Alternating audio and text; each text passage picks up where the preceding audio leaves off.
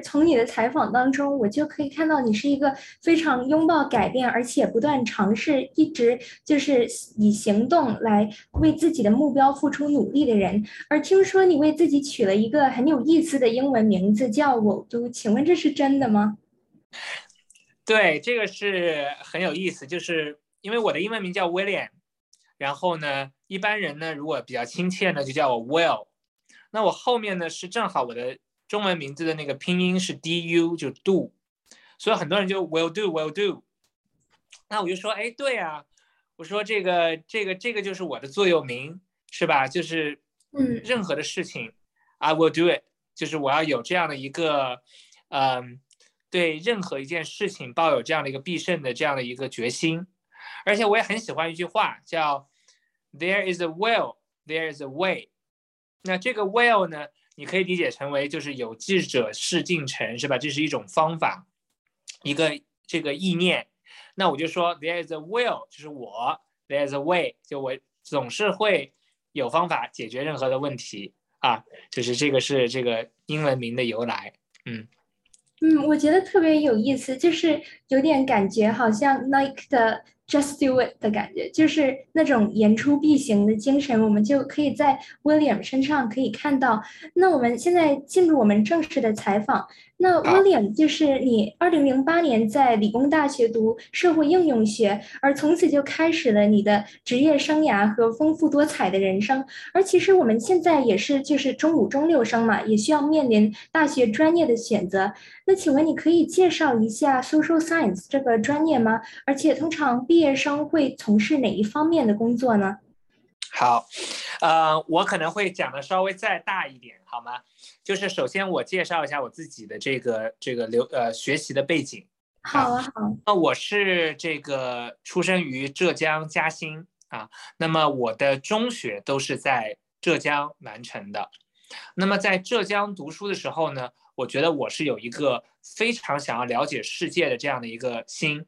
啊，我是我觉得每一个中学生都是应该有抱着一颗好奇心来面对他们的学业，面对这个世界。那在这个过程当中呢，很很巧的是呢，就是我有机会呢参加了一个 Model United Nation 叫模拟联合国的活动。那么在这个活动里面呢，就被派到了香港。那这是我第一次来到香港。那我第一次来到香港参加这个活动，在中文大学，就对香港的大学呢。就有一个非常浓厚的兴趣，因为我就觉得说，哎呀，香港的学校跟中国内地的学校非常的不一样啊，而且呢，中国内地呢，它主要是以高考、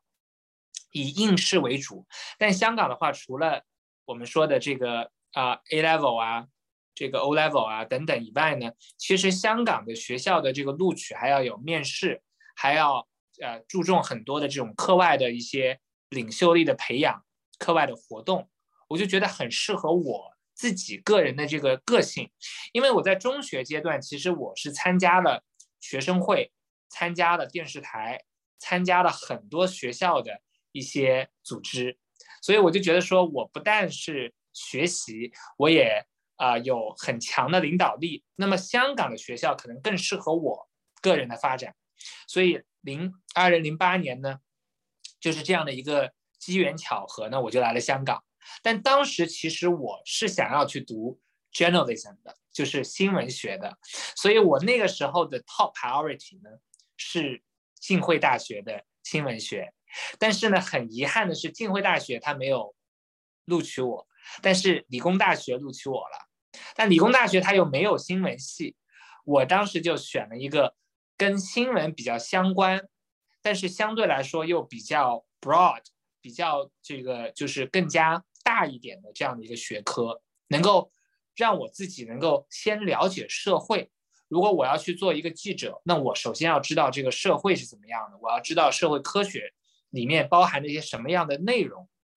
那这个就是啊，为什么我会进入香港理工大学读这个应用社会科学系啊？那么这个社会科学其实是啊，我们所谓文理科文科的一个。我认为是一个非常包罗万象的这样的一个学科，啊，社会科学应该是整个文中就是这个文科的这样的一个基础。那么在这个社会科学里面，其实我学了很多应就是应用型的科目，也学了很多基础性的科目，所以包括社会科学的这个社会学，包括政治学，包括这个那个呃心理学啊，然后包括啊像这个呃当时有学到了一些逻辑啊呃法律等等的，其实它都是在这个。应用社会科学的这个大的分类里面的，那但是我自己在理工大学，我比较呃 specialized 是社会政策，就是是还是偏向于说政策的这个方向。那么是在后面的这个学年呢比较多呢，是在一些比如像房屋政策啊，这个呃教育政策啊，呃医疗政策等等。所以呢，就是如果你呃。来看的话，社会科学是个大的一个分类，里面有很多不同的分支，在分支里面还可以再细分到呃比较小的这些呃 item 啊，大概呢是这样的一个背景呢，我是很很有幸就来到了香港理工大学呢，就读这个应用社会科学系的呃这个啊社会政策和行政管理这个专业，嗯。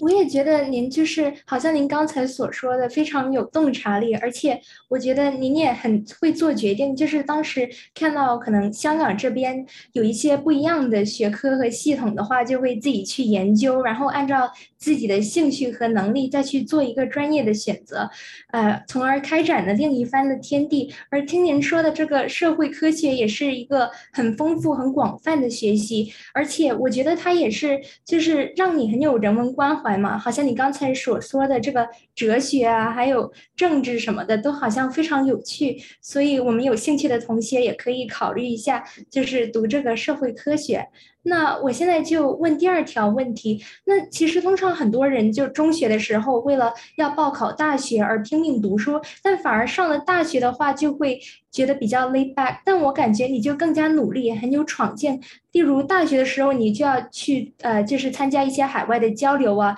看到不同的文化。三年期间去了六个国家，包括就是英国啊、美国、加拿大、德国等等。那么，请问这些大学的海外交流计划是怎么样和本科？科的学习共存的呢？而且是不是只是利用暑假的时间进行的？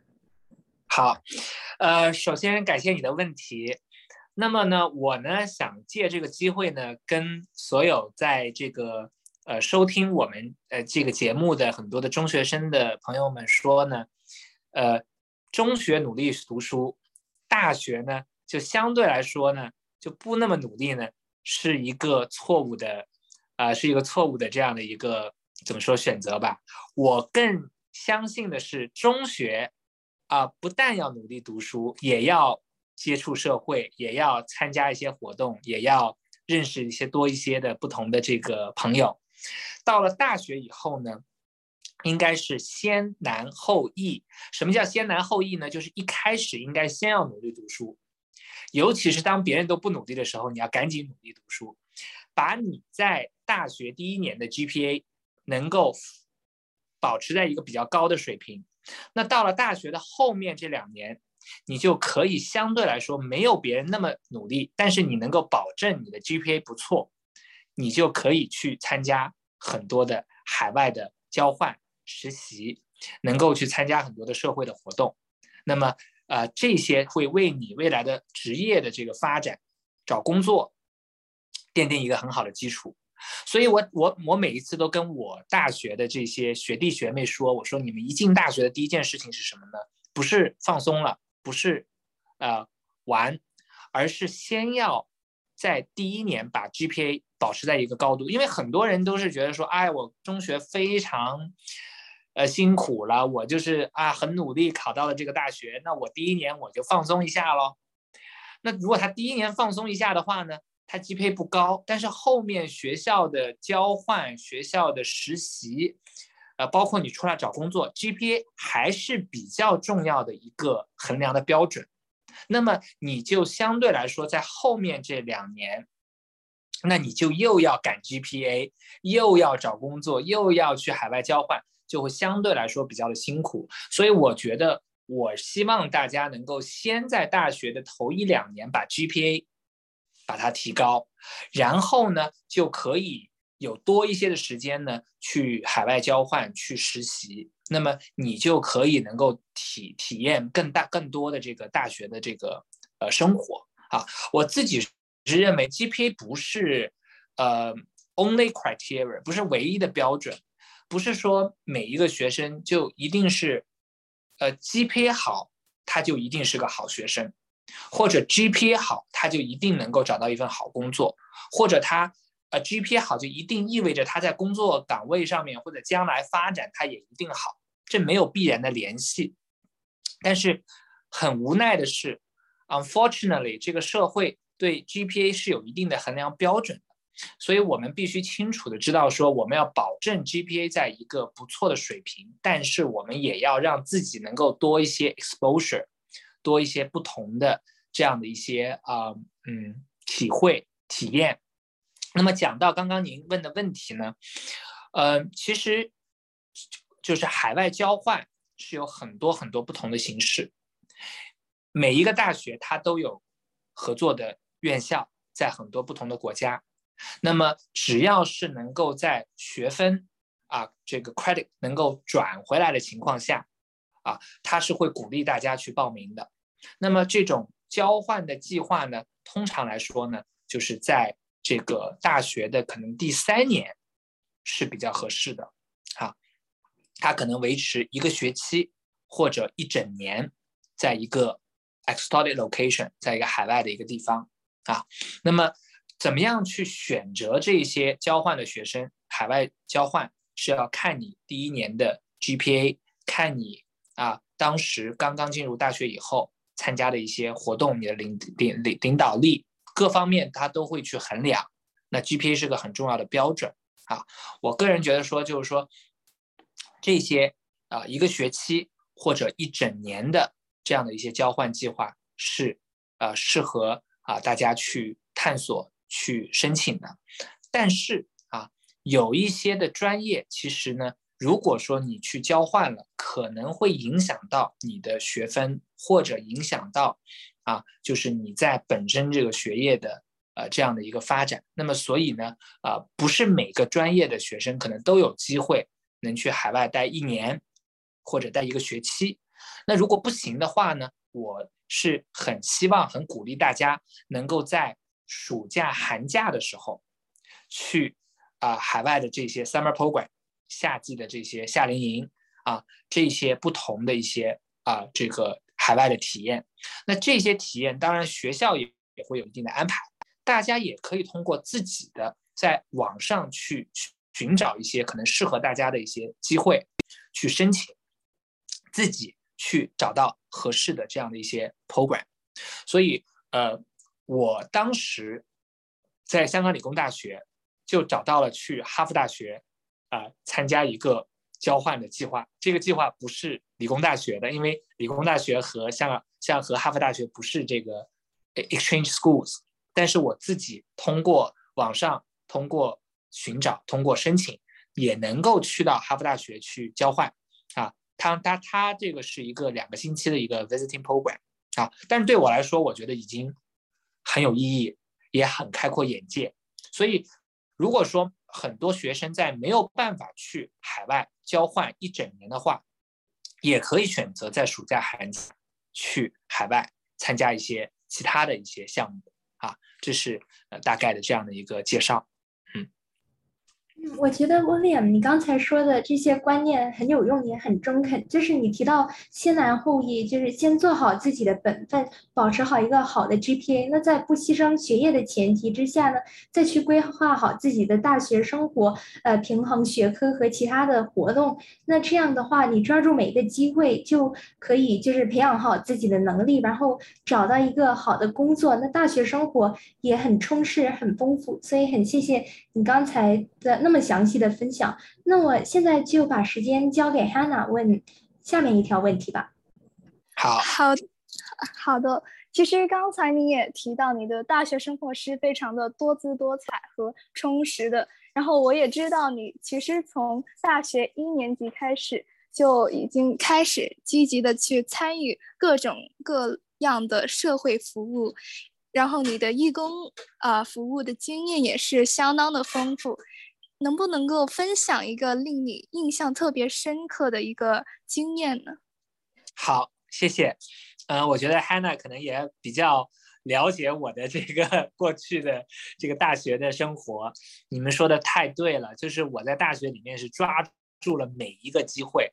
因为呢，这个也跟我刚刚介绍我读的专业很有关系。不管是我当时在中学想要去读记者，还是我到了香港以后读社会科学，这些学科都要让我对这个社会产生。好奇，想要去了解香港社会，想要去更快的融入到香港社会，所以我来到香港的第一件事情，就是希望自己能够学好广东话。这个跟大家如果将来去任何一个国家和地方去交换、去实习，都也要去了解当地的文化，尽量把自己融入到当地去，我觉得是很重要的。所以我要学习广东话。那在课堂里面，我们是英文授课。我的很多大大学的同学可能还想跟我练习一下普通话。那我怎么样能够学广东话呢？我就说，哎，我去做一些 volunteer work。那去做 volunteer work，去做义工的话呢，不但你可以了解这个香港社会的方方面面，比如说我们去一些呃儿童的这些嗯呃项目，对吧？做一些。counseling 做一些这种辅导，还是说我们去探访老人院，那这个都是对我，呃，对香港的了解有一个很大的帮助。而且呢，在做义工的时候，我还可以训练我的广东话，我我还可以不怕，因为我做 volunteer 就一次嘛，那我广东话说的不好也没有关系，是吧？那反正就见一次面，第二次也也不会见了。我说的不好，我也不怕，不害羞，不不怕丑嘛。那所以，我呢，就当时呢，就决定呢做一些 volunteer work。那么一个非常难忘的经历呢，就是说我当时在大学一年级的暑假，参加了一个学校组织的一个呃嗯，我们叫 business international business competition 啊，在这个 international business competition 这个这个商业比赛的时候呢，我是作为这个呃学生大使 student ambassador 啊，我的职责呢是需要去服务。海外的这些呃呃参参加者。啊，我们有很多国家的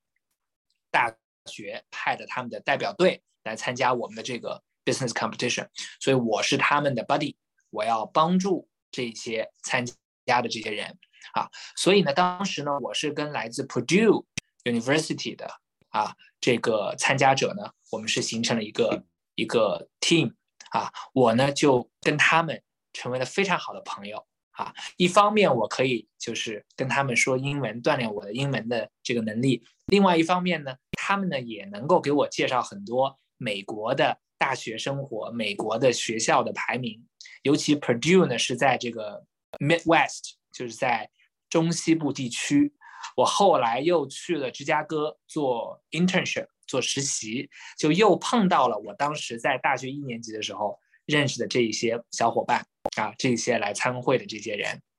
那么他们给我的对芝加哥、对 Midwest 的介绍，让我第二年去呃实习海外实习的时候就非常有用啊。所以呢，我当时这个很难忘的就是跟他们能够有一个非常好的友谊啊。我在这个呃芝加哥的时候，又可以跟他们 reunion，又可以跟他们重逢。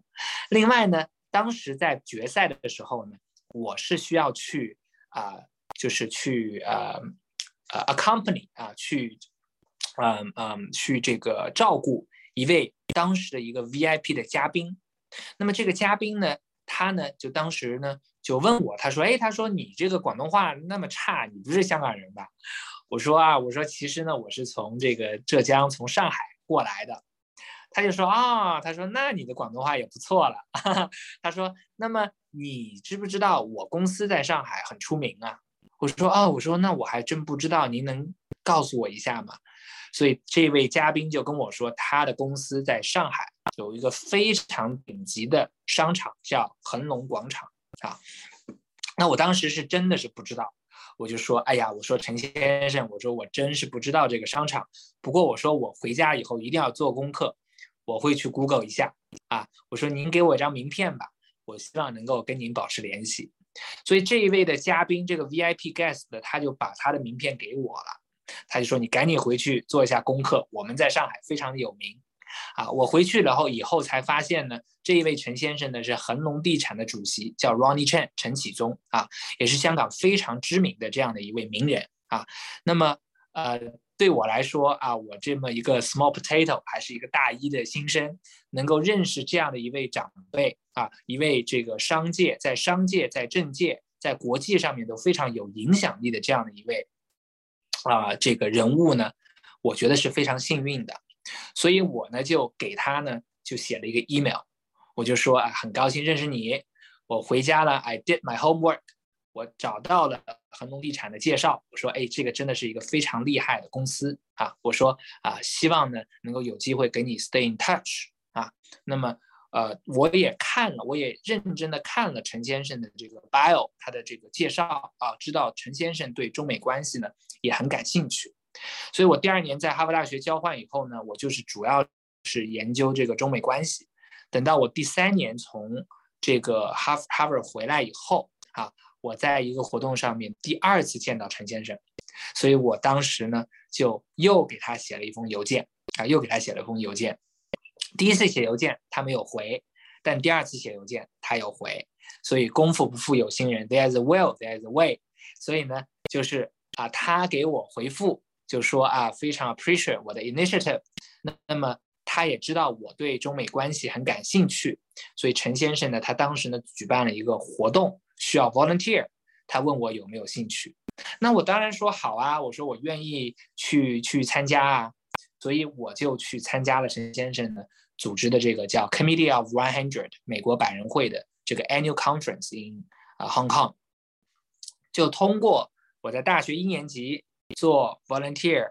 啊，认识了陈先生。到第三年从美国回来做 volunteer，帮助他举办活动。我找到了我的第一份工作，就在恒隆地产做 management trainee。所以呢，就是这个大家不要小看任何一个做义工的机会啊，因为因为你做任何的一个事情都是会有意义的啊。那么呃，不但是可以认识一位朋友，结交一位 mentor。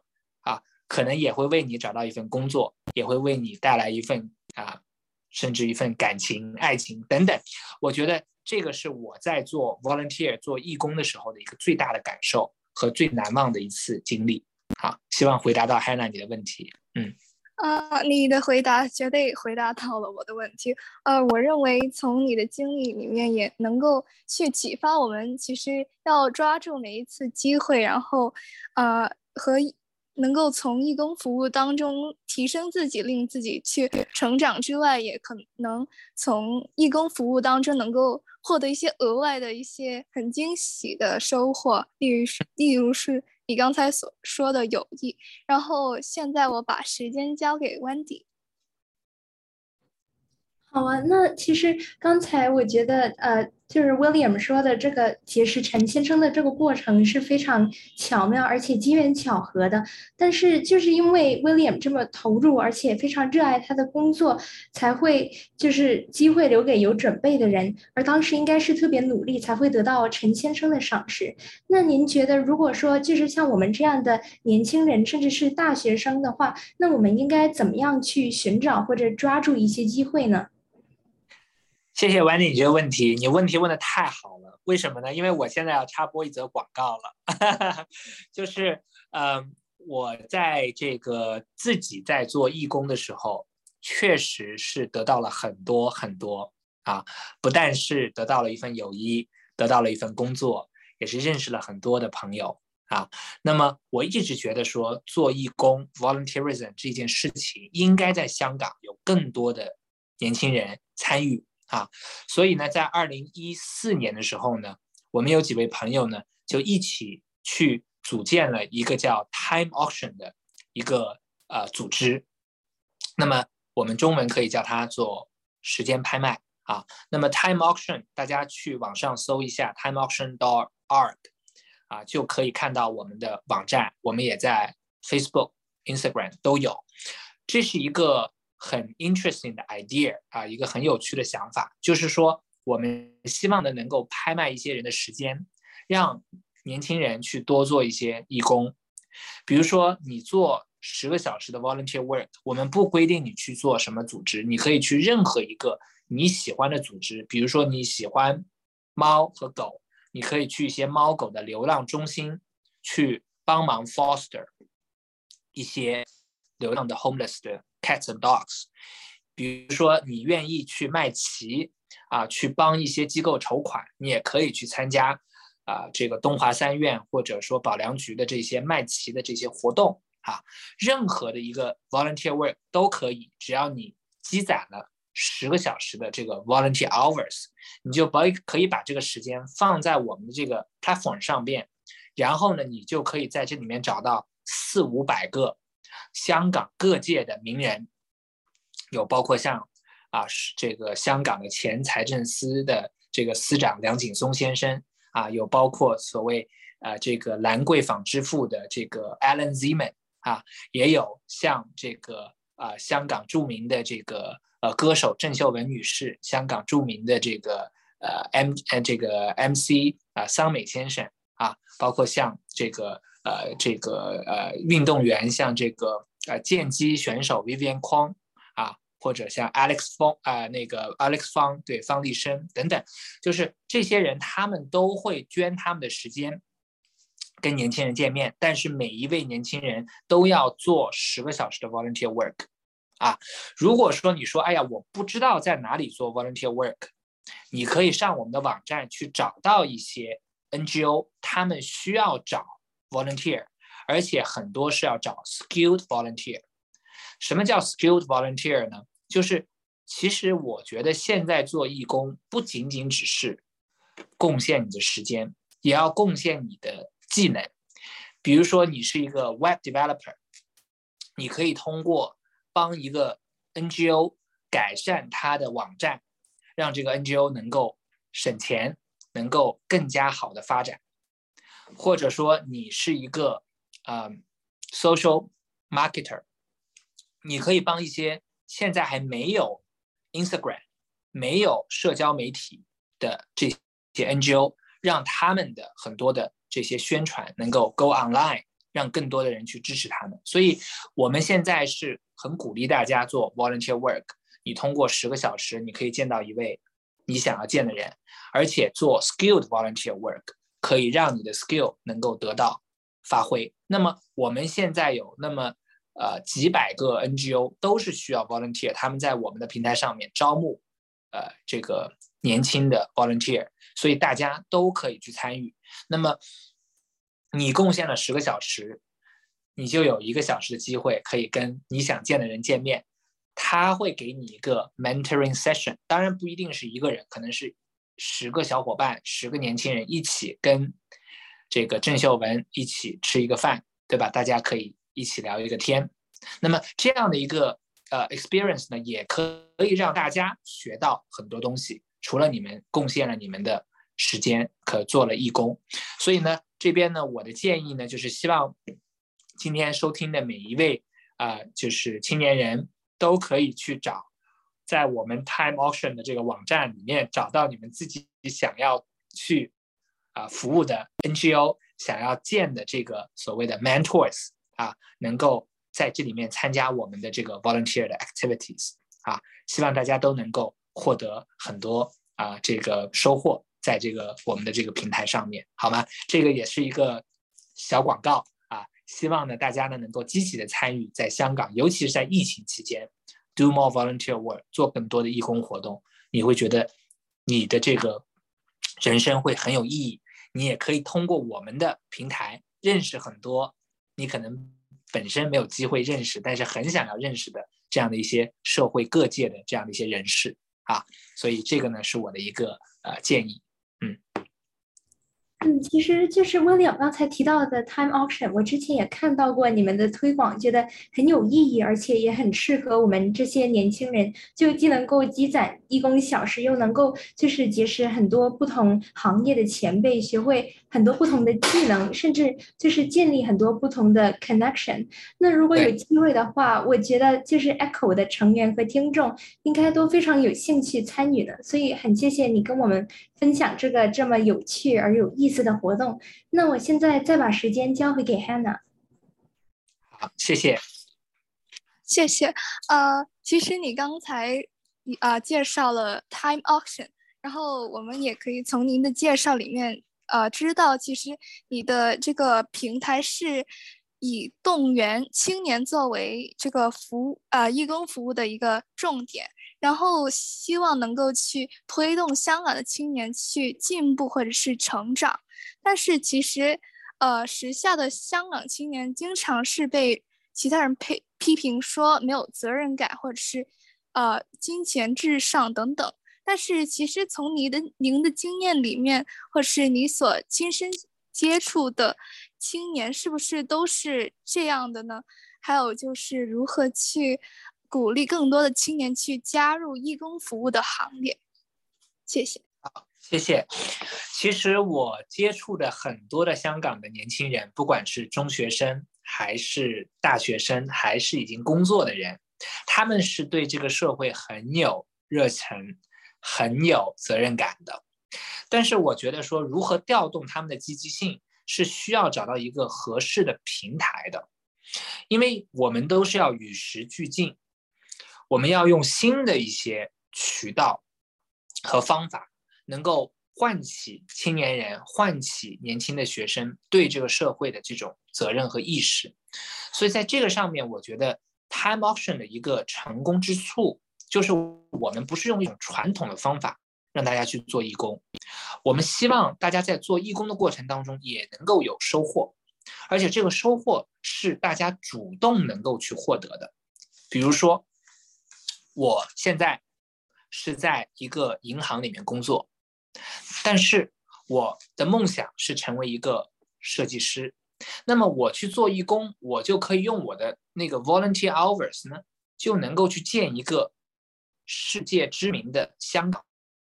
的设计师，那通过跟他的这个交流，通过他们的那个饭局，是吧？我能够问到他很多我想要转型、我想要转行的这些问题。那这个就是对很多年轻人来说就非常有吸引力啊。那么我们希望大家能够做到的就是，你能够在我们的这个平台上面能够获得，同时你也能够贡献啊。而且呢，我们也发现呢。就是现在很多的香港的这样的一些年轻人，他们是愿意去做很多 peer mentoring，啊，什么意思呢？就是说，比如说大家是中学生啊，可能还没有那么多的社会的经验，你来参加一次我们的这个活动，可能你跟这个演讲的嘉宾相差比较远，但是你周围有很多的这些。师兄师姐，他们其实跟你的年龄相差不是那么大，他们也经历了你经历的，呃，考试，他们也经历了你经历的这些，啊，这个这个学习的压力，是吧？那么你可以在这个活动当中又认识了一些跟你年龄相仿的这些已经工作的年轻人，他们也会给到你很多的一些建议。所以呢，我自己认为呢，就是说。如何去调动香港年轻人的这样的一个积极性，必须要找到一个很好的一个方式啊。比如说，我们 Time Auction，我们其实很多的这些义工，是不是说你必须要参加 A 或者参加 B 或者参加 C？你可以在 A、B、C 当中选择你自己最有兴趣的。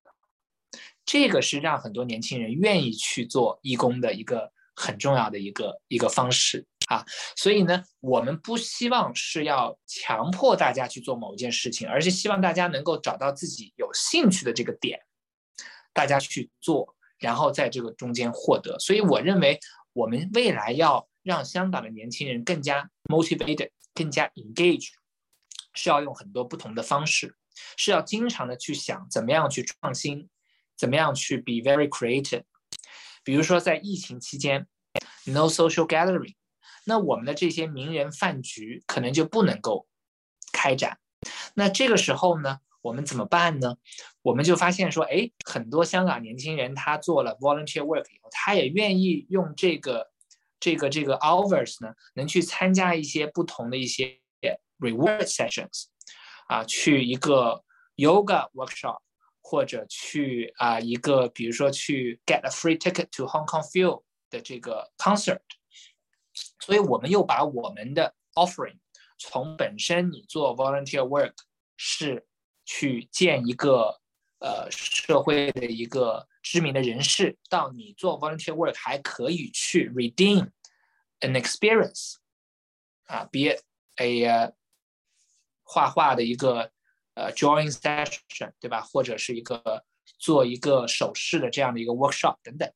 总之呢，就是说我们要时刻的去想，用一些比较创新的方式去调动大家的积极性，让这些年轻人自自己能够觉得说，哎，我愿意去做这件事情，而不是给人感觉是 push them to do 啊。这个我觉得是未来我认为香港我们要更好的让年轻人去担当他们的责任感啊，去让他们能够做很多的一些啊有对社会有意义的事情。啊谢谢，啊，谢谢你的回答。其实从你刚才所说，都可以去感受得到，其实 Time Auction 是一个既有意义，然后也形式非常新颖的一个呃义工的服务平台，然后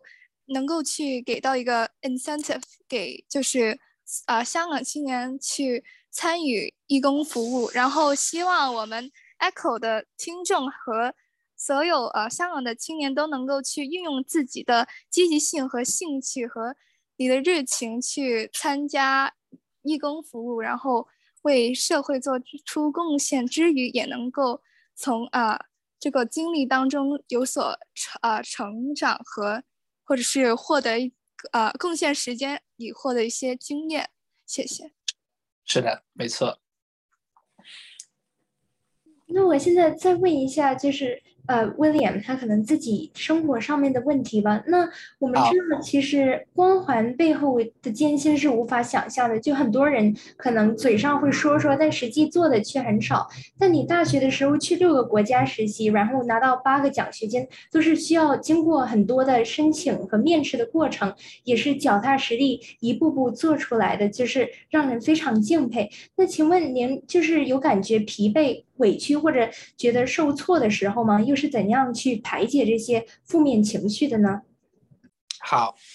嗯，其实呢，我觉得就是对我来说呢，嗯，我的 attitude，我的这个态度永远是非常非常积极向上的，因为我觉得说，你只有是自己保持一颗很乐观、很积极的这样的一个心。你才能在很多时候克服很多的困难，所以你问我的话，其实我大学里面是非常 motivated，因为我很相信一句话：the more you do，the more you can do。就是你每做一件事情，你每拿一个奖学金，你每参加了一个活动，你的简历上面又多了一个 item。那当你去争取下一个机会的时候，你比别人又相对来说更加的有竞争力了。所以我没有那么感觉说。自己当时很很辛苦，或者很有压力。我觉得很多东西都是你每做一件事情是给你的一个积累，让你能够在下一件事情上面能够做的就是更加的好啊。当然，我相信我自己回过头去看的话，是肯定还是有一个呃提升的空间的。那么，所以呢，在你每完成了一项之后，你都会再去 reflect。自己在这个过程当中有什么做得好，有什么做的不足？下一次如果再碰到这样的一个事情，或者有这样的一个机会，你怎么样更好的去去抓住它？但我自己个人来说的话，我是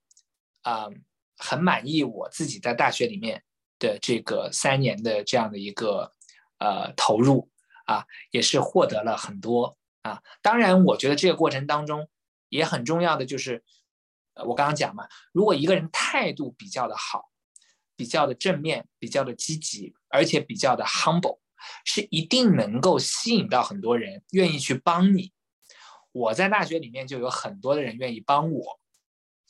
能指导我，让我找到更多的机会，让我参与更多的事情。所以这个呢，我认为呢，是对大家来说是是一个嗯，是一个 reminder 啊。大家一定要抱着一颗很积极、正面，而且是很很谦逊的这样的一个心去接触一些人，有这样的一个正面的态度。我相信大家在这个过程当中，就算遇到了很多困难，也可以通过啊很多的我们所谓的贵人，我们的一些 mentor 啊，我们的老师和朋友的帮助呢来解决。对，这个是我觉得排解负面情绪的一个很重要的方式，就是你要有一个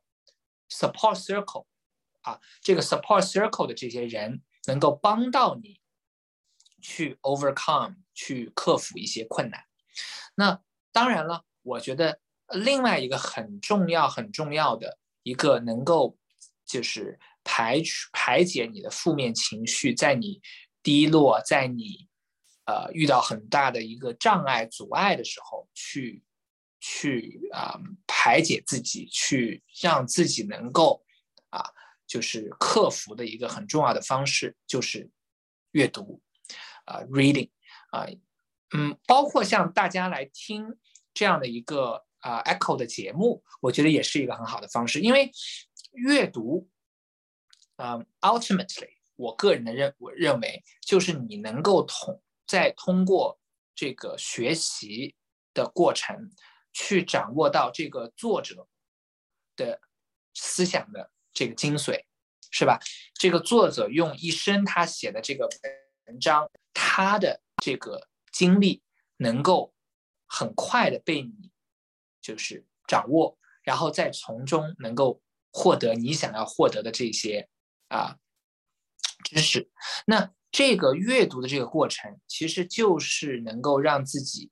啊去跟这个作者对话，能够找到一些方法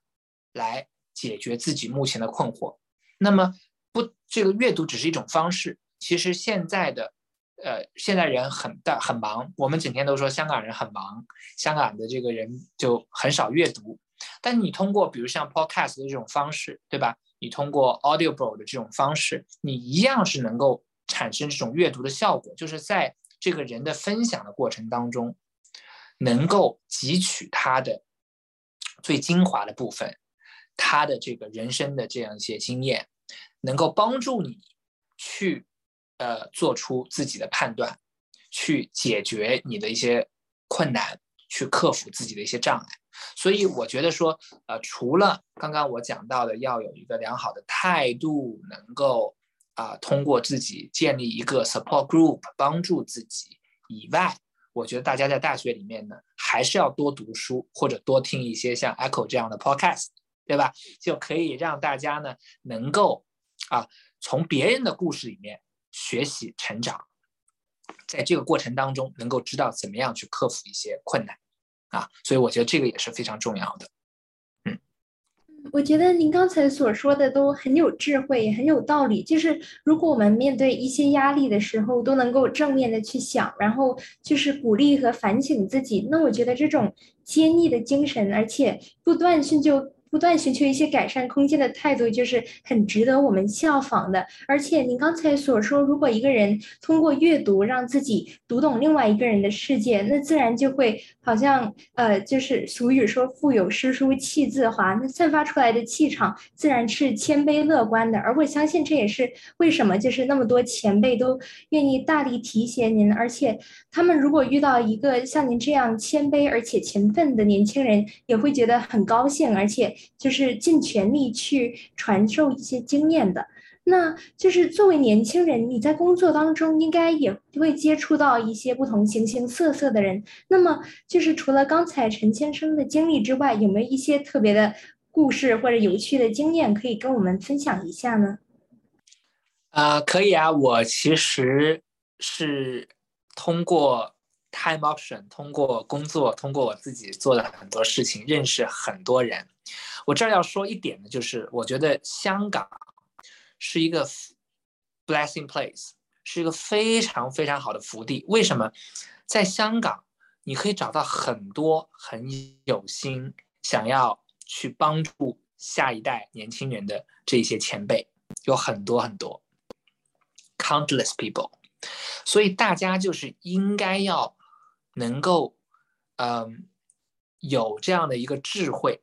有这样的一个呃主动性，去寻找你自己认为哎可以帮到你的这样的一些前辈，让他们把他们的一些很好的经验传授给你。那我可以给大家再举一个例子，呃，我在香港理工大学读书的时候呢，就有机会认识了我们学校的一位，呃，一位我们叫 honorary doctor degree recipient，就是一个荣誉博士学位的一个呃这个呃这样的一位人士。那么他呢，是前新加坡的外交部长，叫 George Yu 啊。那么 George 呢，有一个非常非常丰盛的人生，他从在啊，新加坡服兵役做到了非常高的这样的一个 ranking at at military，然后再到从政投入到社会服务啊，历任很多的香啊那个新加坡的这个 ministers 不同的部长，他的最后一份工作是 Minister for Foreign Affairs，就新加坡的前外长啊，再到他有机会呃离开政坛进入商界。来到香港的嘉里集团做副主席，啊，他的人生非常的丰富，啊，也是有很多很多很有意思的故事。故事，我在理工大学认识他以后，我们经常一起 hiking，一起爬山，然后也会有一群的年轻人跟着他一起的去爬山。这个也是我觉得非常，嗯，幸运的一点，就是能够与这样的一个非常了不起的，呃，这样的一个。呃，mentor 吧，能够有机会跟他一起在，呃，运动的时候，在接触大自然的时候，还能有一些心灵的这种呃分享啊、交流啊，很多很多智慧在里面的。所以呢，我我是嗯，很希望大家都能够找到这样的一些呃 mentors 啊，能够通过不同的方式跟他们一起能够呃交流和成长。我觉得像。我当时就是组织了一些年轻人跟 George，啊，就跟这个杨荣文先生去啊 hiking，不但是呃喜欢上了这样的一种交流，也喜欢上了 hiking，所以我之后就经常会在香港去 hiking 去爬山，去 be be 呃 close to nature，所以呢，这个也是我自己认为呢啊就是很难忘的这样的一个经历。啊，嗯，也希望大家能够找到这样的一个一个 mentor 吧。谢谢您的分享。就是您刚才所说的 George 先生，他的人生非常的丰富多彩。那您在他身上一定也学到了很多，然后能够开拓自己的视野，又能够通过接触大自然让自己成长，听起来就是非常快乐的一件事情。而且，其实我本人也很喜欢爬山，就是那种直接接触大自然的体验是非常难忘，而且是平时可能在。户内未必能够就是直接感受到那种最天然、最质朴的快乐，所以非常感谢您的分享。那就是当时呃就决定来香港读书的时候，会不会觉得害怕或者不适应呢？而且当时是不是也希望自己有一个更大的发展平台，才会做这个决定的呢？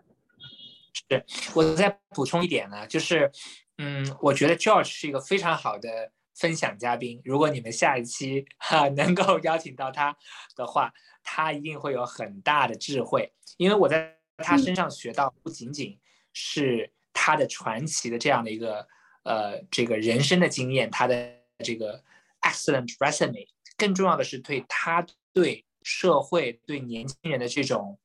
呃提携、支持、帮助，以及他在。他的孩子和夫人都，呃，得了 cancer 以后，他怎么样去帮助家庭 get through 这些呃呃 trials and tribulations 这些很艰难的时刻？当然，最后他的孩子、他的夫人都已经 recover from cancer，都已经恢复了。嗯，这些有很多很多很值得我们学习的这样的一些故事，所以在他身上真的学到了很多。也很希望他能够成为 Echo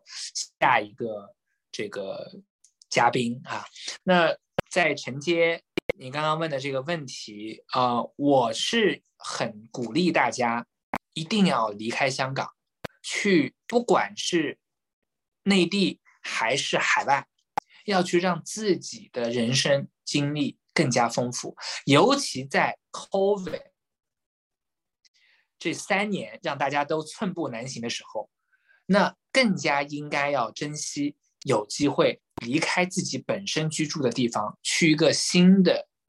世界，去一个新的环境，去体验人生。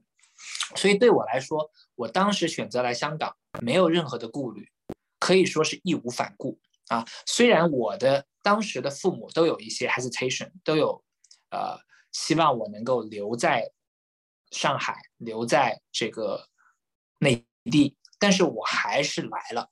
因为我觉得香港跟内地是很不一样的啊，社会制度不一样，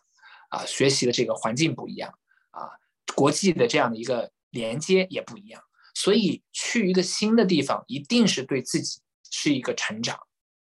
是一个帮助，啊，所以我没有任何的 hesitation，我没有任何的顾虑，而且我当时非常喜欢的是一个有秩序的香港，是一个非常，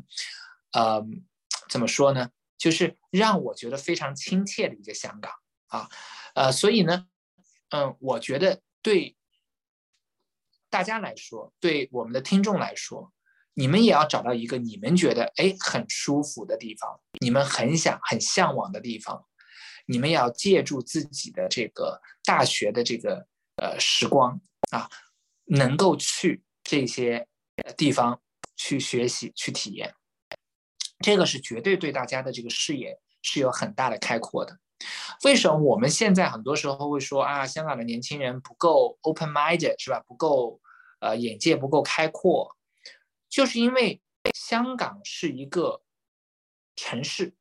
大家从小到大，包括你上大学，都在同一个城市里面，所以大家的眼界呢，就可能就会局限在那里。为什么我们会说内地来的学生？更加的 open-minded，是因为内地对很多人来说，他都不可能留在自己的城市上大学、读书，甚至工作。大家一定是想去更好的地方。呃，如果是二线城市的，是希望能够在北京、上海、广州、深圳。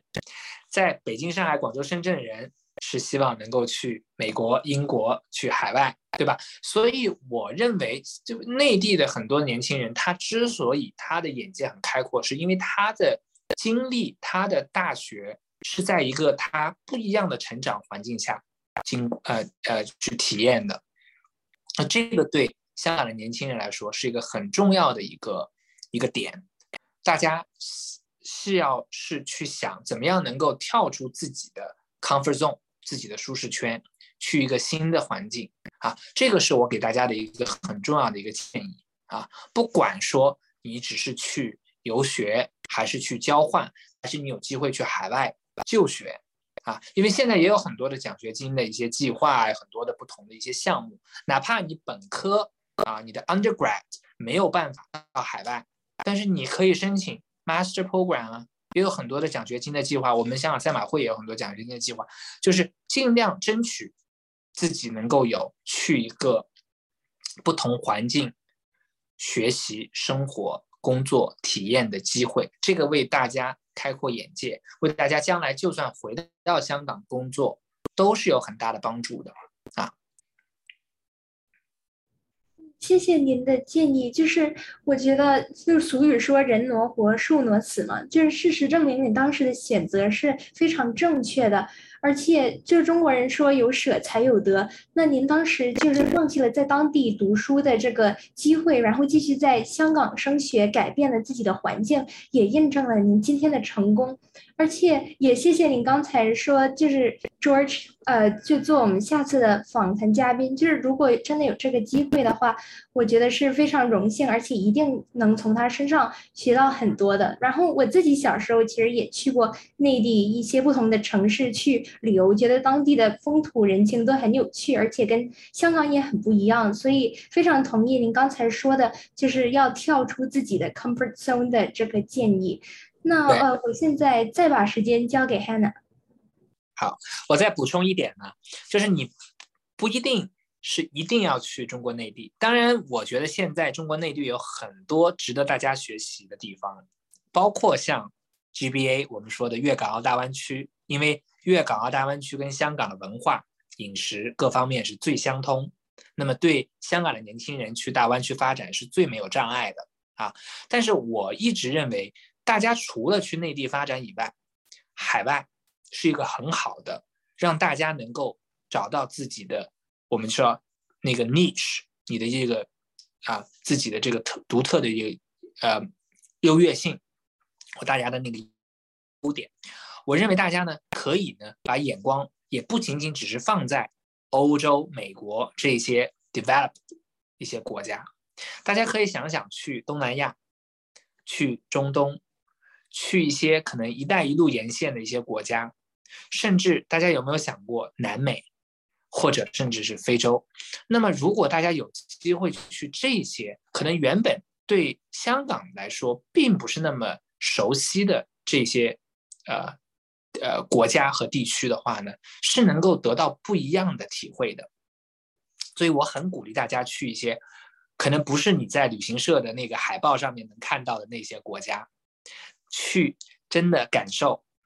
哈萨克斯坦的这种呃这个或者乌克兰啊，当然乌克兰现在不要去啊，这是去这个这些啊呃呃中中亚。啊，中亚或者东欧的这些国家都能有一个很不错的体验的，好吗？对，那么 Hannah，请你继续。好的，感谢你的提议，然后我也希望有机会去去呃呃去世界的各个地方去探索一下世界。然后回到我的问题，然后啊。其实你刚才也提到了很多你的工作啊，然后我也知道您的工作是非常的多元化，而且涉及的范围也是很广，相信也是非常的忙碌。就是你有这个赛马会内地的拓展工作，还有一些管理的工作，也是青年创业库经济组的副召集人。然后啊，但是其实这么多的工作，你也是乐在其中的。然后啊，我想啊问一下，其实这些工作对于大学专业是有什么特定的要求？然后啊，还有在这么多工作当呃非常繁忙的工作，你的时间管理方面有什么秘诀可以跟我们的听众去分享一下呢？谢谢。好，嗯，我相信大家也会对这个问题很感兴趣啊。我是这么样来理解的，就是嗯。这个世界上面有两类人，一类人叫 generalist 通才，一类人叫 specialist 专才。那大家在未来大学的选择过程当中，或者在人生的定位当中，是要去定位自己是一个 generalist 还是一个 specialist 啊，是一个通才还是一个专才？什么是专才呢？医生就是一个专才。现在在抗疫前线为我们香港做出巨大贡献的这一批人是是一些专才，这些人。我很敬佩，但是我没办没没办法成为这样的人，因为他们是有一个专业的技能的。但是我自己认为我是一个通才，也就是说我并不是在某一个领域是非常非常的精通，但是我是在很多方面都会有一些认识。那对于一个通才来说的话，其实大家不管学什么专业，未来走出学校走入社会的时候。是可以有很多很多机会的，啊，所以呢，我觉得在大学里面学什么是重要的，但是又不是那么的重要。重要是因为如果你选择了法律，如果你选择了会计，如果你选择了医生，那你确实是要在这一条路上面走到底的。但是如果说是一些相对来说比较通识的一些科目的话呢，比如像我，我学的是社会科学，那其实我并不一定出来以后。是要做只做社会科学的工作，我恰恰认为我是了解社会，我是了解政策，我更应该把我的这些呃很特别的这种知识带到商业的这个机构，能够让商业的机构呢，能够也也在这个社会影响力、社会责任感上面能够。有很多的发展，所以呢，我觉得这个是非常相通的。很多人是从商，先在商业机构做到一个非常高的职位，然后他会成立自己的基金会，他会做慈善，他会做很多的社会服务。啊，那像我的话呢，我学的是一些社会政策、法律，但是我希望能够在商业机构能够贡献。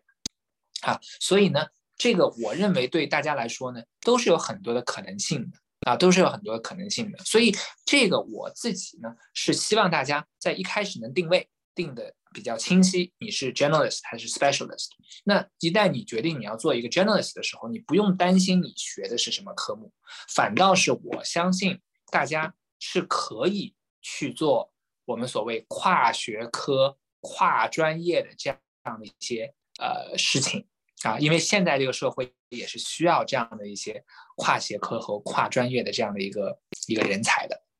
啊，所以这个呢是我刚刚回答你的一个第一个问题，嗯，不好意思，您能再说一下你的第二个问题吗？哦，我的第二个问题是，呃，想请你分享一下在时间管理方面的一些方法。是，谢谢，谢谢，谢谢。对，时间管理是这样的，就是我觉得时间就像海绵，就是你肯定是能够挤出来的。啊，这个我呃很相信一句话，就 It's all about priority，就是你怎么样去去优化你自己的这个这个时间和你做的一些事情。那么我当时是这么这么理解的，就是说我有一份 full time job，我的这个 full time job 就是这份工作是能够让我有收入，能够让我有贡献，但是这不影响我自己呢，还是去嗯。从事一些我自己在大学里面读的，我有兴趣的一些领域。那么，所以你看到的，我在香港团结香港基金会做顾问，或者我在香港青年协会青年创研库做副召集人，这些都是跟政策有关的，跟这个智库有关的工作。这些就是我在大学里面学的专业。所以，我不希望我自己大学学的东西。就丢掉了。我还是希望自己就算工作在商业机构，还是能够继续保持我在大学学的这些东西。所以这个呢，我认为就是你怎么样 prioritize 你自己的这样的一个想法，或者你自己的时间的管理。就我能够在工作的时候非常有效率的把我的工作做完，那么我会利用我的一些课余的时间或者业余的时间。啊，包括晚晚上的时间，包括周末的时间，是能够去做一些我本身是很感兴趣的事情，本身我也有一定的基础的事情。那这样子的话呢，我不但是能够把我的本职工作做好，另外我也可以啊，去进一步的让我自己的兴趣，让我在政策倡导，在这个智库。工作呢，能够进一步的这个推动，所以我认为其实时间管理上面大家是肯定能够挤出时间来的，只不过你这个挤出时间的这个动作是来源于自己有多大的 motivation，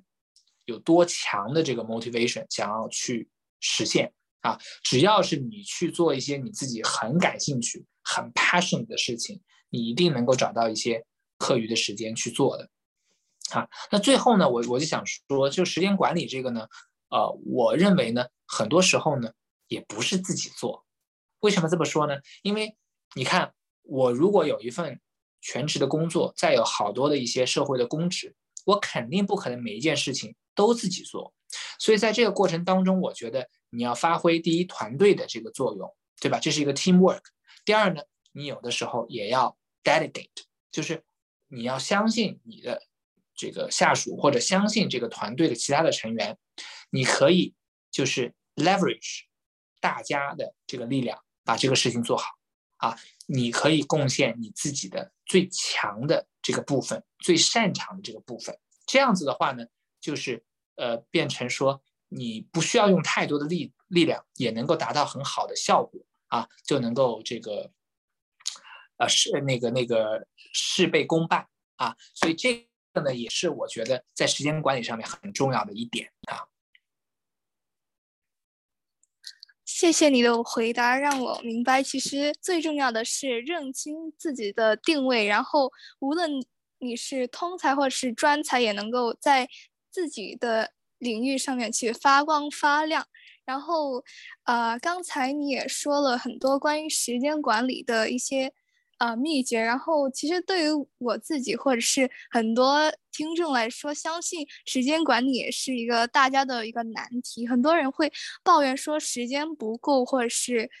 但是就是在一些或者是在懒散之中，时间就不知不觉的去流逝了。然后希望刚才 William 的提议，就是关于能够 prioritize 自己的时时间，然后也就是在团队工作当中去呃发挥自己擅长的一些工作，能够帮希望这个秘诀能够帮助到呃正在听呃这个。节目的一些听众能够在时间管管理上面能够更上一层楼，谢谢。然后现在我把时间交回 Wendy。对，我觉得最重要的这个时间管理就是，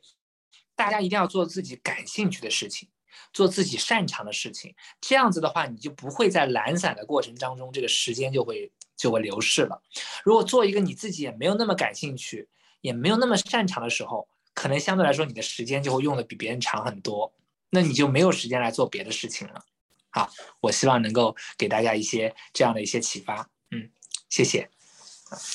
我觉得您刚才的补充也很有意思，就是把兴趣当成自己的工作，然后非常热爱投入在这些事情当中的话，那做起来也会比较如鱼得水。那我最后一条问题呢，就是您拥有很好的沟通能力、理解能力，然后对社会的洞察力也非常高。那其实您觉得这种能力是天生的呢，还是在后天不断开阔自己？的眼界，而且在经验的过程当中积累起来的呢？嗯，呃，我觉得既有天生，也有后后那个后天的培养吧。就是，呃，就我一个比较天生的一个，算是一个技能吧，就是我对很多人和事都非常的敏感。所以我就很容易就记到、记住了这些人和记住了这些事情。那这个为我就是刚刚您讲的这个洞察力啊，包括这种呃连接、连接对不同的这样的一些呃人的呃这个这个这个网络的构建，其实是很有帮助的。但是我不觉得说这个事情只是靠天生，这一定是靠大家后天不断的努力，在做了很多很多的这样的一个。呃，practice 对吧？practice makes perfect。在做了很多的这样的一些呃尝试以后，能够慢慢的去更加的强化自己的呃呃这样的一些技能。所以我觉得就是说有天生的部分，但是我觉得天生的部分不占很重要的一个比重，还是要大家后天的去不断的锻炼自己，不断的去提升自己，才能够达到呃更加好。我没有觉得说自己做的很棒。呃，自己已经很成功、很优秀，但是我觉得，呃，很重要的就是，呃，你必须不断的去提升自己啊，这样子的话，你能够才能够做得更加的好。嗯我也非常同意您说的，就是靠自己的努力和探索，然后提升自己，才能一步步进步。那我觉得从您身上也可以看得到，就是您的青春就是一直向前走，然后坚持不懈的去做尝试，寻找自己的答案。那每走一步，当下的努力也能够带来就是不一样的未来。而且您对生活也非常有热诚，虽然工作很忙，但您仍然热乐此不疲。而且在您之前的访谈当中，我很。感动的一句话就是您说 “give and take”，就是真心的去感恩，而且为别人付出，而也正因如此，你才得到更多人的帮助和同情。那非常谢谢您今天接受我们的采访，帮助我们这些高中生。嗯，我非常高兴，也非常的荣幸，能够接受 Echo 的采访，而且我觉得这个平台非常的有意义，所以呢，我也很希望能够继续帮助呃。Echo 能够找到更多的这样的一些呃 like-minded 的这样的一些 sharing speaker 吧，好吗？所以就感谢你们的这个呃采访，也希望呃 Echo 的每一位听众都能够啊在未来的学业和工作中能够更上一层楼，找到自己最想要、最啊喜欢的事情。嗯。嗯，非常感谢 William 的分享和今天 Hannah 帮忙一起采访，也特别感谢就是 Serene 介绍 William 给我们做我们的采访嘉宾。那我们今天的采访就暂时到这里了，谢谢大家。